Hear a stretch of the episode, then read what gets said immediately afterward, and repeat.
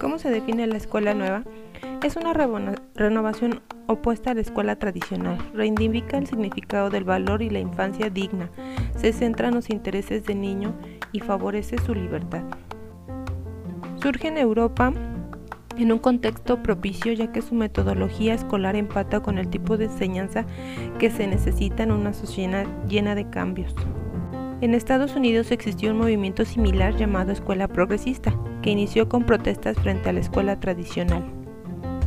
Este movimiento renovador hizo que existieran denominaciones afinas a este concepto, como por ejemplo la escuela activa, donde la escuela debe propiciar la actividad del niño y hacer posible todo acto psicomotor, la escuela moderna, donde se inspiraron en las ciencias de la educación en los acontecimientos que vive el alumno, y la escuela del trabajo, donde se prepara al alumno para la vida.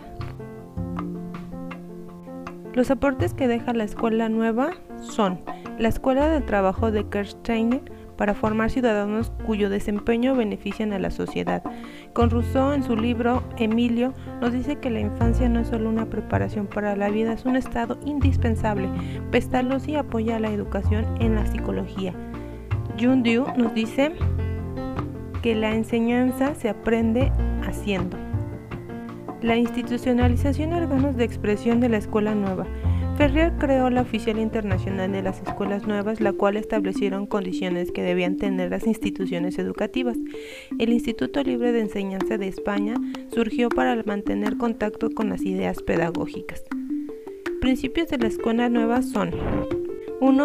Respeto y libertad del alumno. 2. Comprensión de la función de la acción educativa individual y social. 3. Comprensión del aprendizaje en las situaciones de la vida social. 4. Asume la variabilidad de cada individuo cultural y familiar. Estos principios sirven de referencia para los métodos siguientes. Método de Pestalozzi.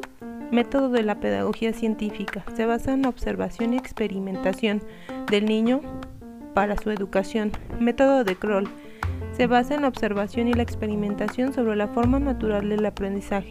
Método de los proyectos elaborado por John quien dice que la vida lleva al salón de clases permite al alumno a la realización de un trabajo libre. Método Cosnet busca desarrollar la socialización de acuerdo a las exigencias del desarrollo del niño mediante la libertad, trabajo por grupos y la posibilidad de actividad. Método Freinet, su principio básico consiste en educación para el trabajo.